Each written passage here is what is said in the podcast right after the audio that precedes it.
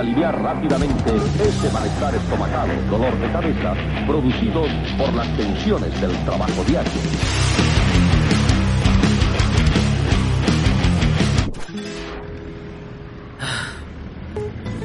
A ver, a ver, ¿en qué estaba? ¿En qué estaba? Ah, ah, sí.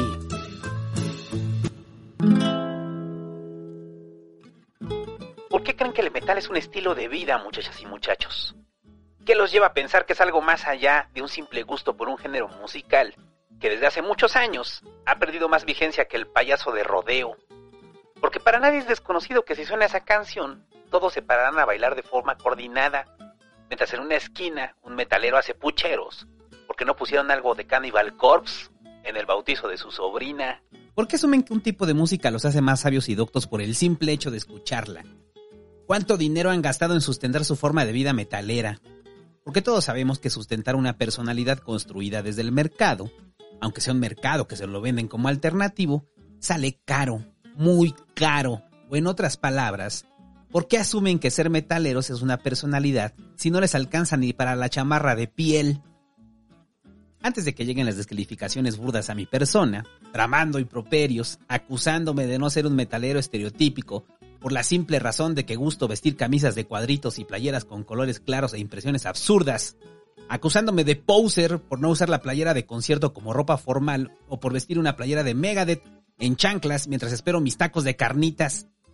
Antes de que lleve el primer señalamiento a mi persona porque creen que el que te gusta el metal debe ser reflejado en todos los ámbitos de tu existencia, con vasos metaleros, calcetas metaleras, pastel de cumpleaños metalero, metal para bebés, metal para perros, antes de todo eso, debo aclarar que me gusta el metal. He escuchado metal casi toda mi vida, pero luego de superar la adolescencia, dejé de verlo como parte de mi identidad.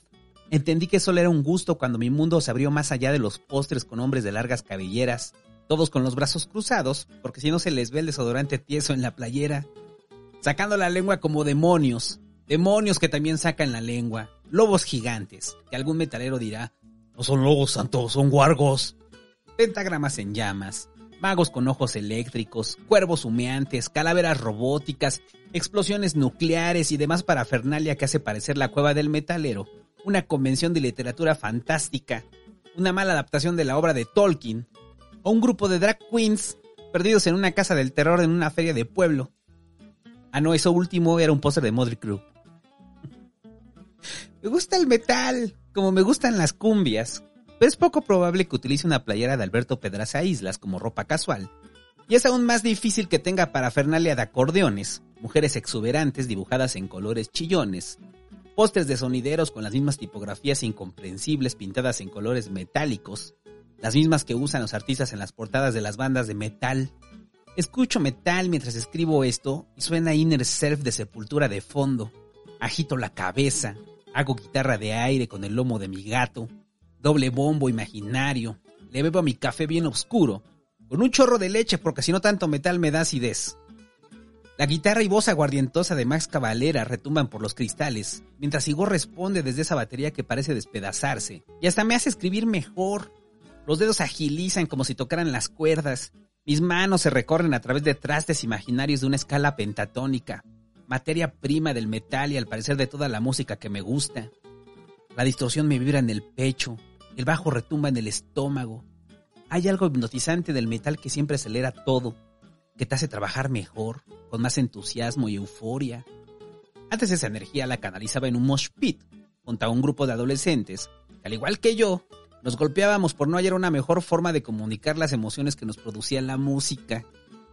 Pero a estas alturas, a mis 37 años, si me meto un mosh pit, todos gritan, ¡Cuidado con el señor! ¡No le vayan a pegar! Si me pongo una playera negra y bermudas, piensan que soy el jalacables, porque al parecer es el uniforme oficial de aquellos designados para ser vitoreados por conectar un cable plug. Si hago guitarrita de aire van a pensar que me está dando un infarto. Pero lo más importante, o que me está dando un ataque reumático. Eh, pero lo más importante es que he logrado comunicar efectivamente mis emociones y transmitir así la euforia que me produce una buena canción de metal sin necesidad de golpear a alguien en un mosh pit. A pesar de que acabo de describir de forma detallada lo que me produce, mi gusto por la distorsión, por los riffs que te hacen maniar la cabeza como borrego a punto de dar un cabezazo, a pesar de que dejo claro que llevo años escuchando metal, que el título de este podcast no es el metal me da acidez, que promuevo el gusto por el género musical que muchos disfrutamos. A pesar de todo eso, llegará algún metalero a refrendar el título del mismo cuando diga, ¡Que poser, santo! Seguro solo te gusta el trash. Te quedaste en Metallica y te gusta solo el black. Te gusta lo comercial, lo mainstream. Hasta debes tener tu tarjeta de la Kiss Army. Tú no eres metalero, no lo valoras, no le sabes. De seguro te gusta el doom, el new metal o peor aún el glam. Alguien me aplicará la prueba imaginaria de lo que él considera ser metalero y seguramente saldré reprobado en su examen por no conocer bandas noruegas de metal gótico nórdico épico. ¡Ja, ya ves, no sabes, santo pinche poser! A ver, dime tres canciones del primer disco de Ghost. Quítate tu playera. Ahorita le voy a llamar al gran consejo de los metaleros para juzgarte y nunca más puedas usar la palabra metalero. Cuando alguien utiliza el concepto de poser para determinar quién sí cumple con los requisitos y quién no, quiere decir que en algún lado existe una entidad validadora de los metaleros. El Gran Consejo de los Metaleros, donde año con año los directivos preparan el examen de admisión. Su director, un señor gordo y greñudo con chaleco de mezclilla y prepa trunca, mira por debajo del hombro a todos los aspirantes, que yacen formados con sus cuadernos forrados de negro, guardados en su mochila negra y con varias plumas de tinta negra en las manos. En su examen de admisión harán preguntas sobre el árbol genealógico del metal, un árbol más complejo de entender que el de la casa de los Habsburgo, con más subdivisiones que cualquier dependencia pública. Mientras los aspirantes a metaleros rellenan la prueba y hacen cálculos mentales para restar el año de publicación del Stainless Class al año en el que viven, porque el British Steel es de posers y solo sirve para hacer playeras. Afirmación que deberán responder posteriormente letra por letra, cuando les pregunten cómo se viste un poser de Judas Priest. En dicho examen, la atención es fundamental con las preguntas capciosas, como ¿cuál es el mejor disco de Metallica? Deberán pensar muy bien la respuesta, porque solo hay una correcta y es ninguno. Metallica es para posers. Cuando lleguen al apartado de metal nacional y se les pregunte por qué no hay un crecimiento de la escena local, se hallarán con varias opciones. A. No hay promoción de la escena local. B. Es culpa de los que solo les gusta lo comercial. C. Es culpa del estancamiento del género y la falta de innovación por parte de metaleros vendidos al mainstream. Y finalmente D. Es culpa de los propios metaleros que atacan a otros metaleros o a las personas que pretenden escuchar la música que ellos adoran de forma religiosa, acusándolos de posers por atreverse a escuchar algo que no valoran como ellos. Es culpa de los metaleros que se quejan de que no hay promoción a su música, pero a la vez no quieren que haya mucha promoción porque si no se vuelve mainstream y se llena de posers. Es culpa de los metaleros que les molesta a la persona común que asista a un concierto, sabiéndose solo la canción más comercial, y sienten que les arrebata un poquito de la identidad que tantos años le ha tomado construir.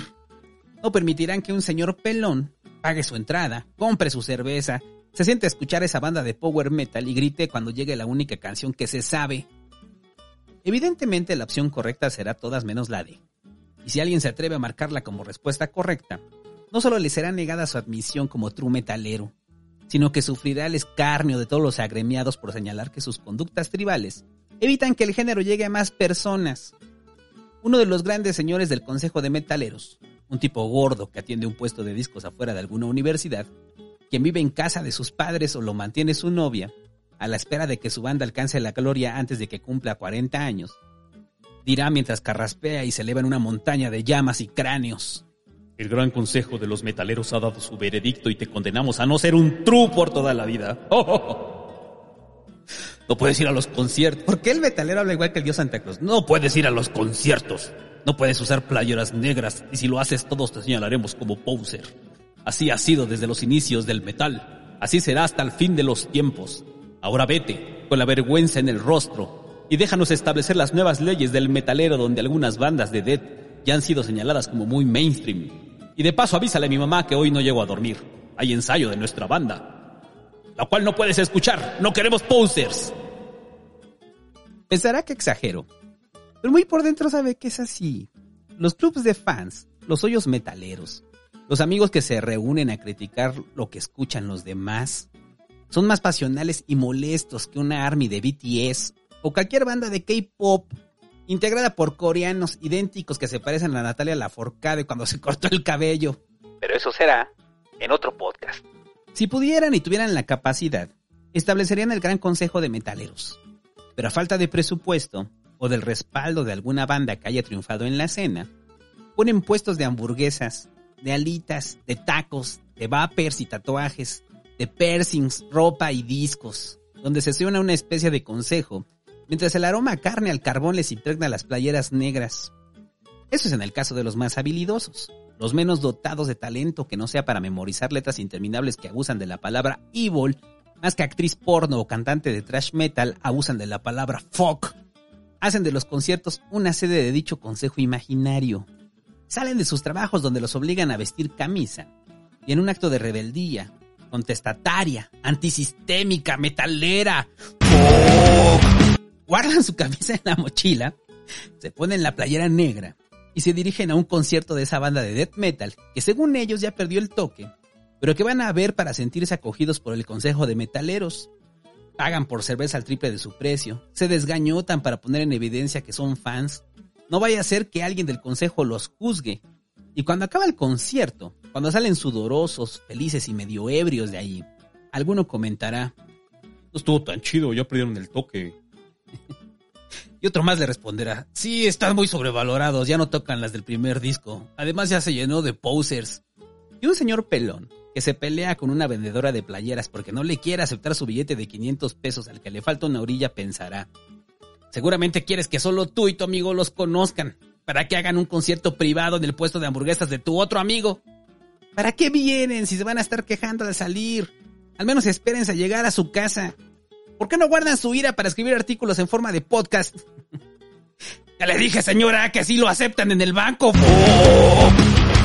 A los metaleros enajenados les enojan otros fans enajenados de cualquier género musical, incluyendo el suyo. No hay peor enemigo para un metalero que otro metalero. Quienes se asumen como parte del consejo te hacen una prueba rápida para saber si realmente sabes lo que estás escuchando. Si en tu reproductor de música aparece una canción de Tool, te preguntan si conoces sus primeros discos. Si traes una playera de Iron Maiden, te cuestionan si los fuiste a ver la última vez. Aunque ver a Maiden en México es más fácil que ver al Buki. Sigo pensando que tienen una casa en Cotla, Morelos, la cual comparten con los Scorpions y las bandas que vienen al menos una vez cada dos años, porque efectivamente saben que los conciertos son un negocio si en una fiesta metalera pones una canción que se considere comercial, verás como todos dejan de beber, fruncen los labios y te miran peor que señores tornudando en el transporte público en estos tiempos. No importa que tú la disfrutes, no importa que te guste, no lleva la aprobación del consejo. En los bares es peor. Si vas a un bar metalero y te prendes con Enter Satman, a lo lejos escucharás ¿Esa mamada qué? No recuerdo que haya otro género musical que necesite de un examen de admisión más complicado que el examen nacional de residencias médicas. Al mismo tiempo que hay un médico estudiando para entrar a pediatría, hay un metalero memorizando el nombre de impronunciable de docenas de bandas.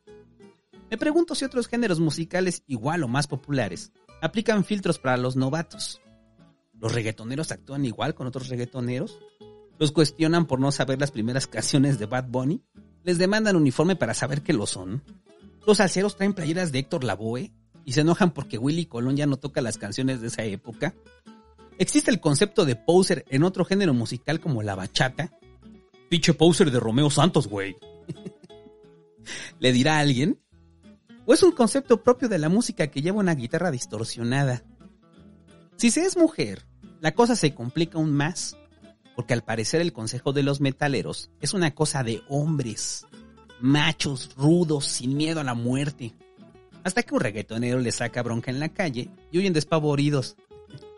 Con toda su oscuridad metida entre sus botas con estoperoles. Una mujer que se asume como metalera es doblemente enjuiciada por el consejo de los metaleros, porque el simple hecho de ser mujer la vuelve poser.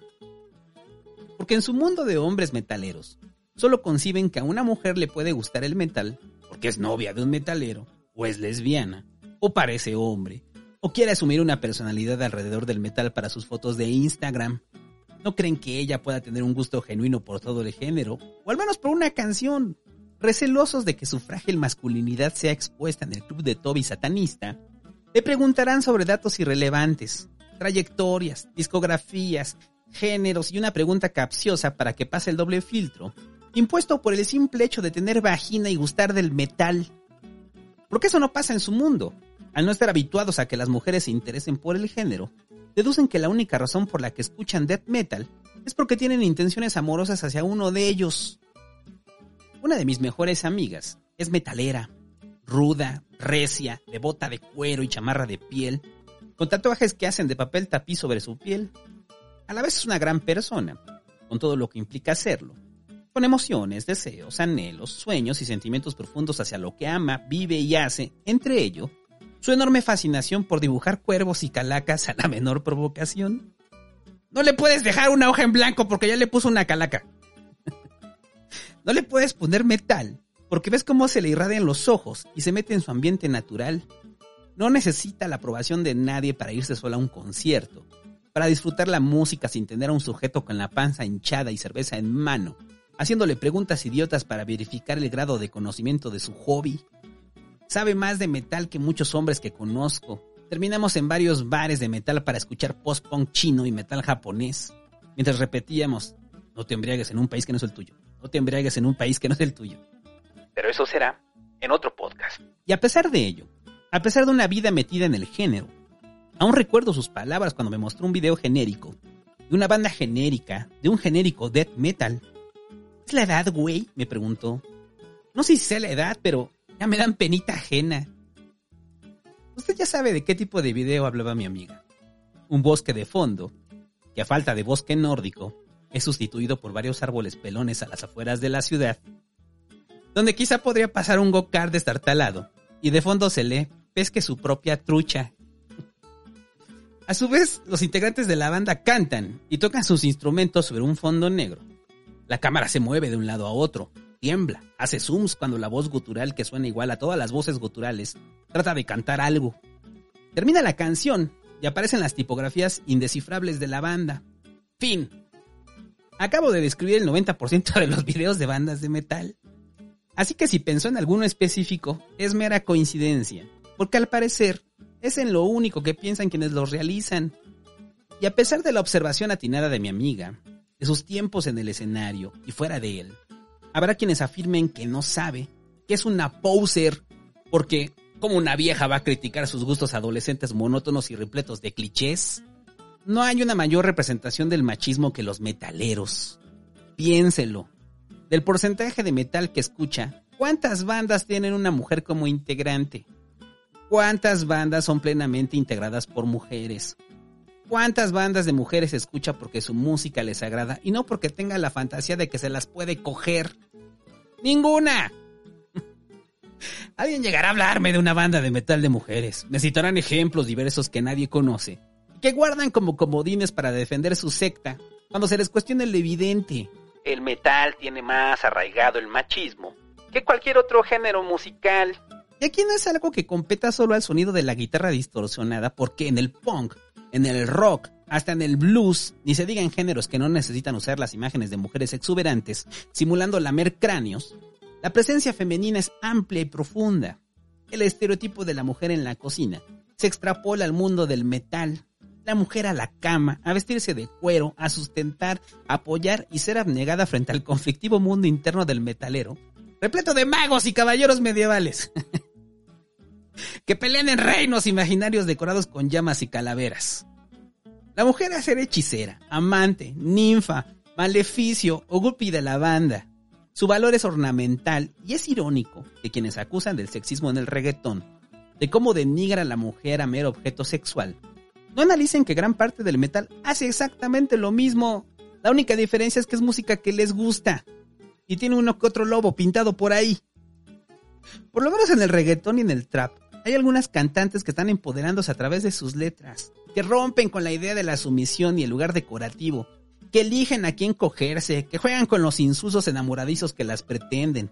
Hay un cambio en la forma de concebir las letras. Mientras por el otro lado, Muchos aspirantes a metaleros escriben canciones de mujeres ebrias, desmadrosas, que los hacen sufrir por ser tan hermosas o los embrujan con sus poderes místicos, que solo es una metáfora de su culo. Y antes de que arrojen espuma negra de la boca, espuma metalera, porque se sienten agraviados de que su música tenga el mismo contexto que el reggaetón, solo que maquillado detrás del tamborazo. No estoy diciendo que esté mal, que deban cambiarlo.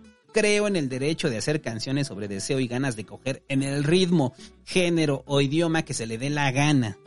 Simplemente, quienes gustamos del metal, debemos asumir que entre Rocket Queen y Zafaera, la única diferencia de fondo es que a usted no le gusta. Pero el mensaje es el mismo. Ando bien pinche caliente. Solo que una la canta Axel Rose y la otra Bad Bunny.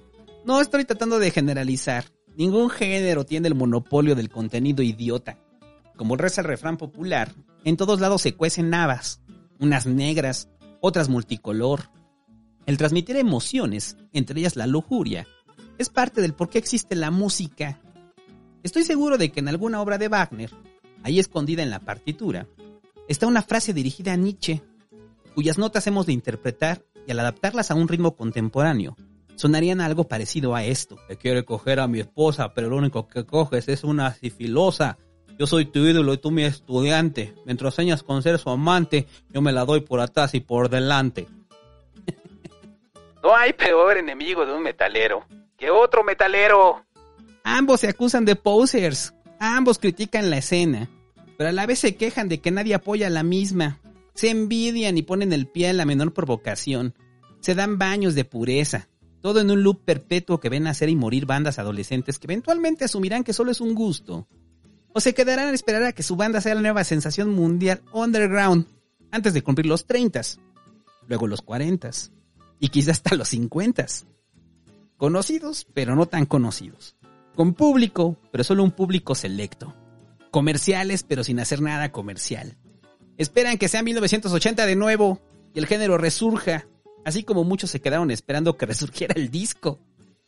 Atados a una adolescencia perpetua por el simple hecho de que es la música que escucharon en esa etapa en la que cubrían sus granos con crema antiacné, su amor adolescente que aman sin cuestionar, porque musicalizó los mejores años de su vida, y a lo que se amó no se le cuestiona, se le idealiza, se le dotan de cualidades que ni siquiera tiene, solo para reafirmar que fue lo mejor que le pasó en su existencia, mucho tiempo antes de darse cuenta de que hasta sus metaleros idolatrados envejecieron, y ahora se preocupan por su salud.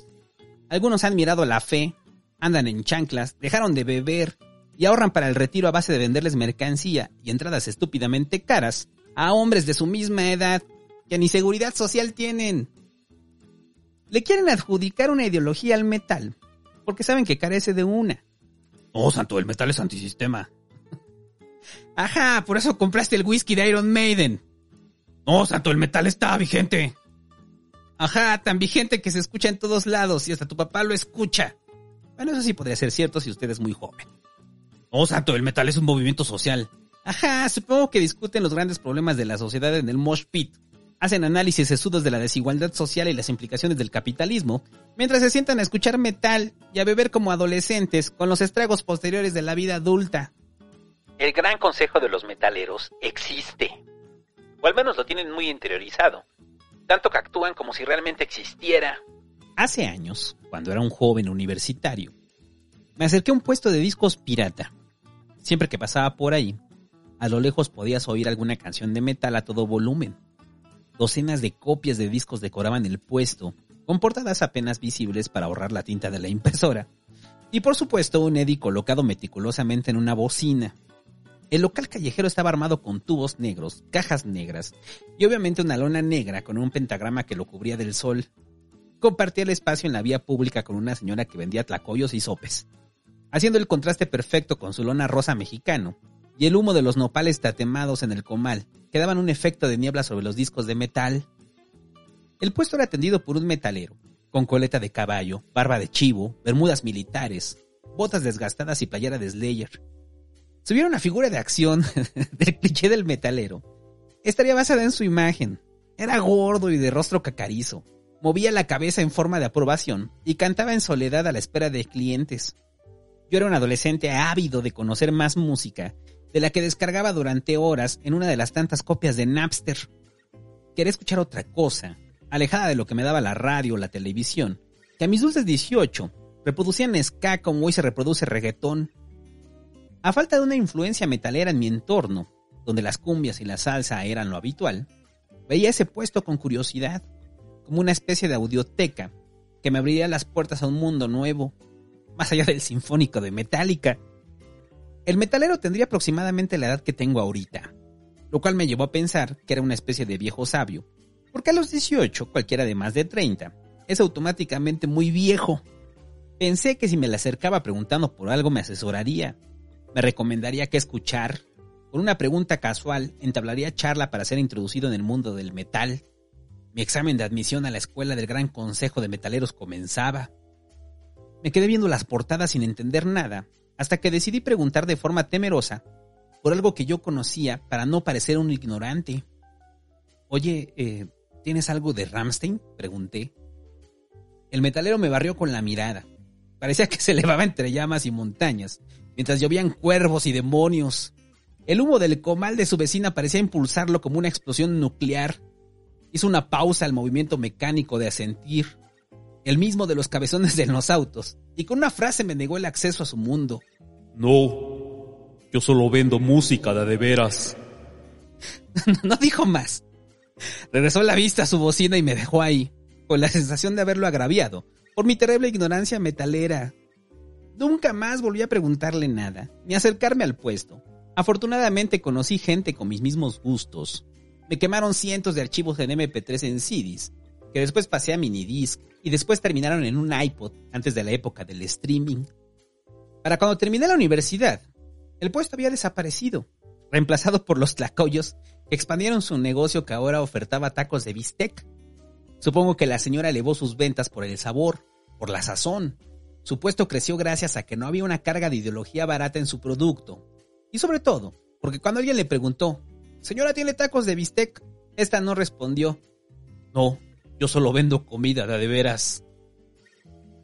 Ahí descubrí varias cosas que sostengo hasta la fecha. Que los metaleros son como religión. Y los metaleros gordos estereotípicos son los fanáticos. Que todo negocio debe desprenderse de la carga ideológica para lograr el crecimiento. Y finalmente, que bendito Internet nos libró de toda esa gente el problema del metal son los metaleros enajenados, no la música.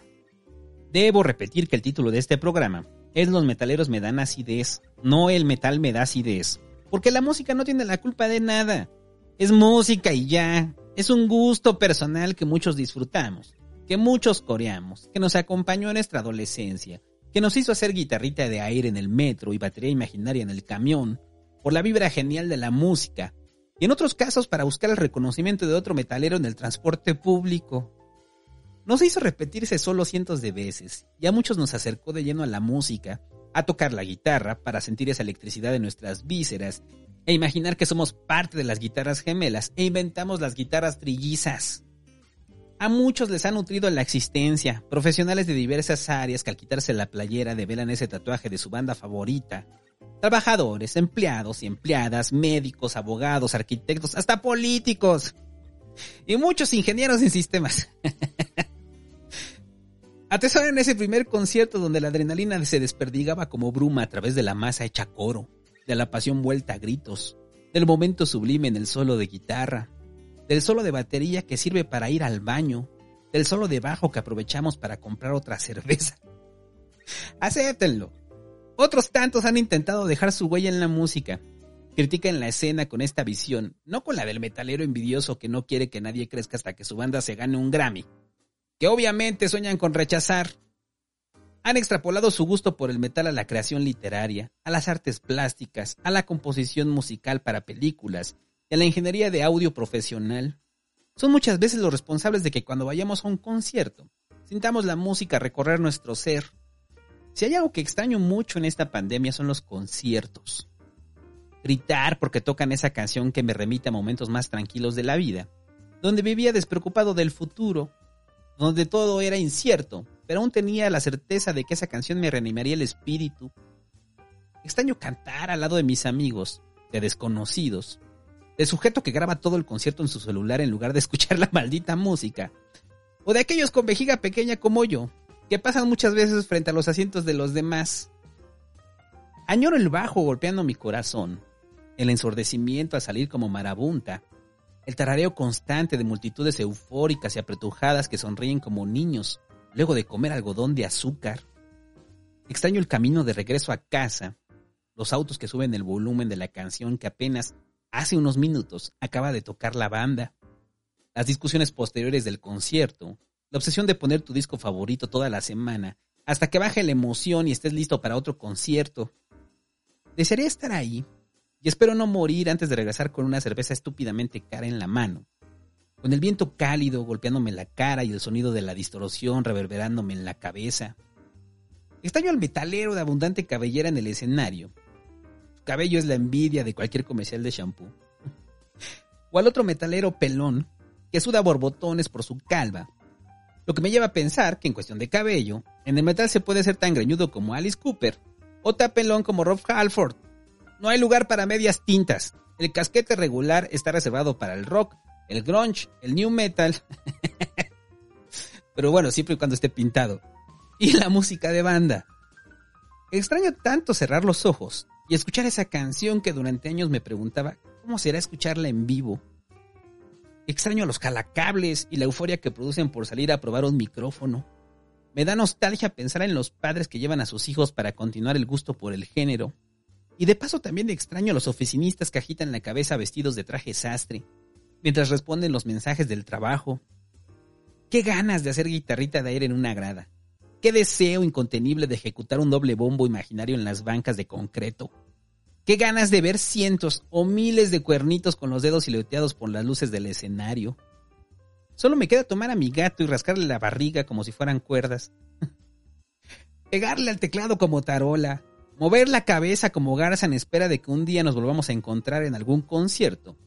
Y cuando me emocione por todo lo que me produce el metal, algún integrante del sabio consejo de los metaleros musitará.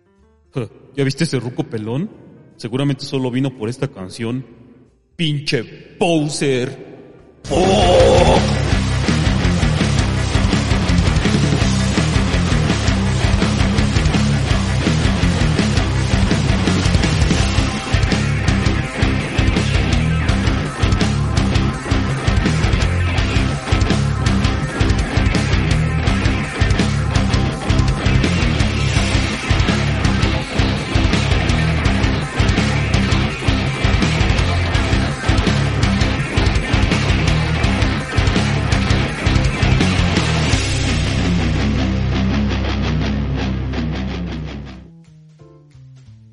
Podcast es traído gracias a todos los Patreons, miembros de YouTube y suscriptores en Twitch.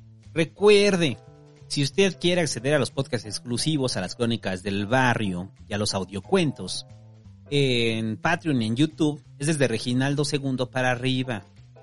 Y en Twitch tiene acceso a todo. Si tiene Amazon Prime, le dan Twitch Prime gratis. Con ese se suscribe. Las descripciones están en el enlace de este podcast. Y van los reconocimientos pendientes de enero gracias al café de iguana oaxaqueña, el mejor café, solamente el café de iguana oaxaqueña, que es mi proveedor oficial, ¿eh? ¿eh? gracias al Nieves de White, al Mura, a Víctor Magaña Parra, a Joshua Sono y a Julián Benítez Domínguez. Ya voy a dividir los reconocimientos, entonces en un programa van a venir los Patreons y en otro los miembros de YouTube. Porque si no me tardo un siglo dando los reconocimientos. Así todos salen, salen todos completos en uno solo. Y ya, nos vemos la siguiente semana, muchachos. Si usted está escuchando esto en acceso anticipado es porque pues, es Patreon, o porque es miembro, o porque es suscriptor en Twitch. Y si lo está escuchando después porque es del vulgo, pues ya es recalentado. y ya, muchachos. Vayan a escuchar de nuevo ese disco de metal gótico, nórdico. que el metal no tiene la culpa. Adiós. Thank you.